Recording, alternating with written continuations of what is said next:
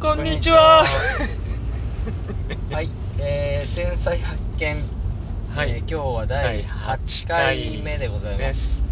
はい、えー、私 N のと申します私が M 山です。はいよろしくお願いしよますろしくお願いします。えー、僕たちはあの神奈川県を中心に活動するインディーズバンドの、えーメンバー2人で、はい。えーやってますえっとこのラジオを、えーやってるってことは他のバンドのメンバーは知りませんし、はい。えーいつも応援してくださってる方々も知りません、はえーただまああの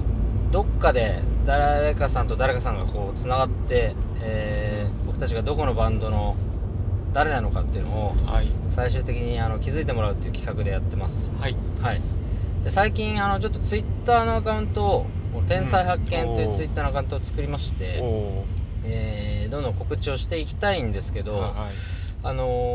ー私が個人で持ってるアカウントとか、うんバンドのアカウントではちょっとあの告知でき できないっていう企画なので、あの謎解きですかそうらね。なんですよ、はいあのーちょっとまあ音楽インディーズバンドが好きな方とか、えーラジオが好きな方、まあ、プロフィールにそんなことが書いてある方をですね、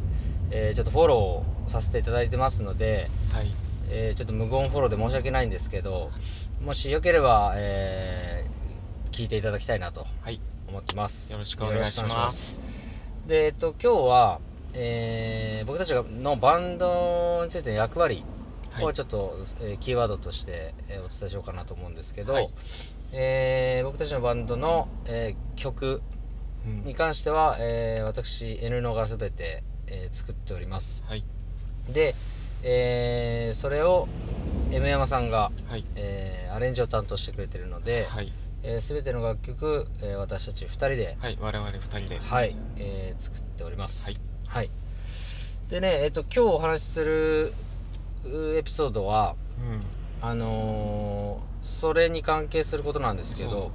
う。はい。まあ、だいぶ前の話なんですけどね、はい。えー私が、えー、M 山さんの家に行って、ええ。えーまあ、楽曲制作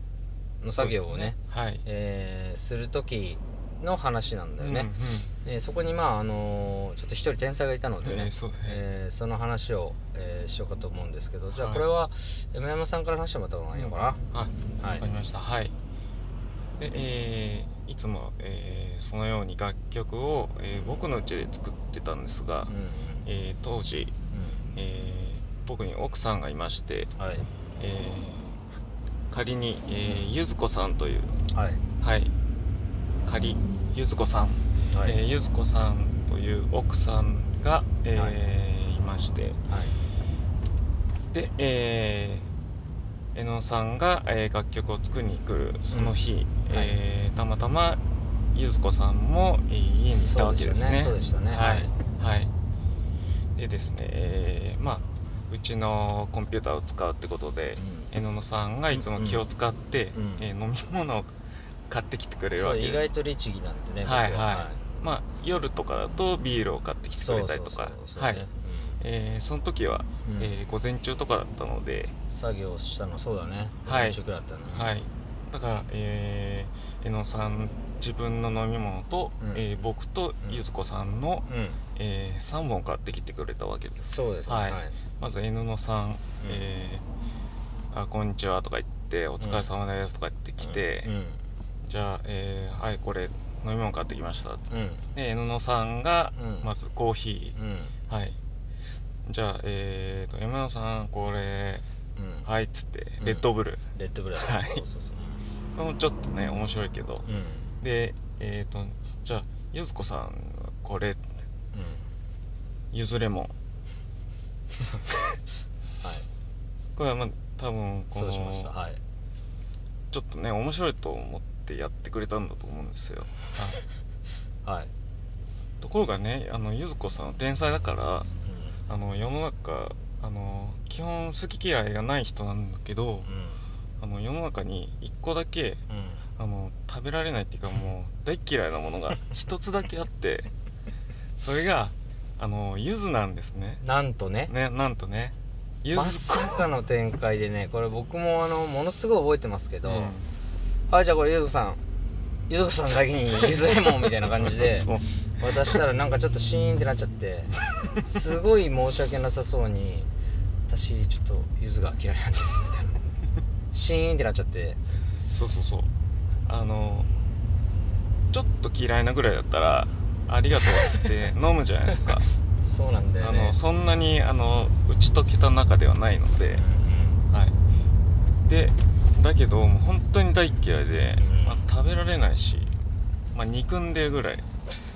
からうちもゆず湯とかも入ったことないしゆず湯なんかやったら地獄風呂と一緒うんでだすかからら悪かったよはい悪かった悪かったえー知らなかったんだもんだってそうそうそうも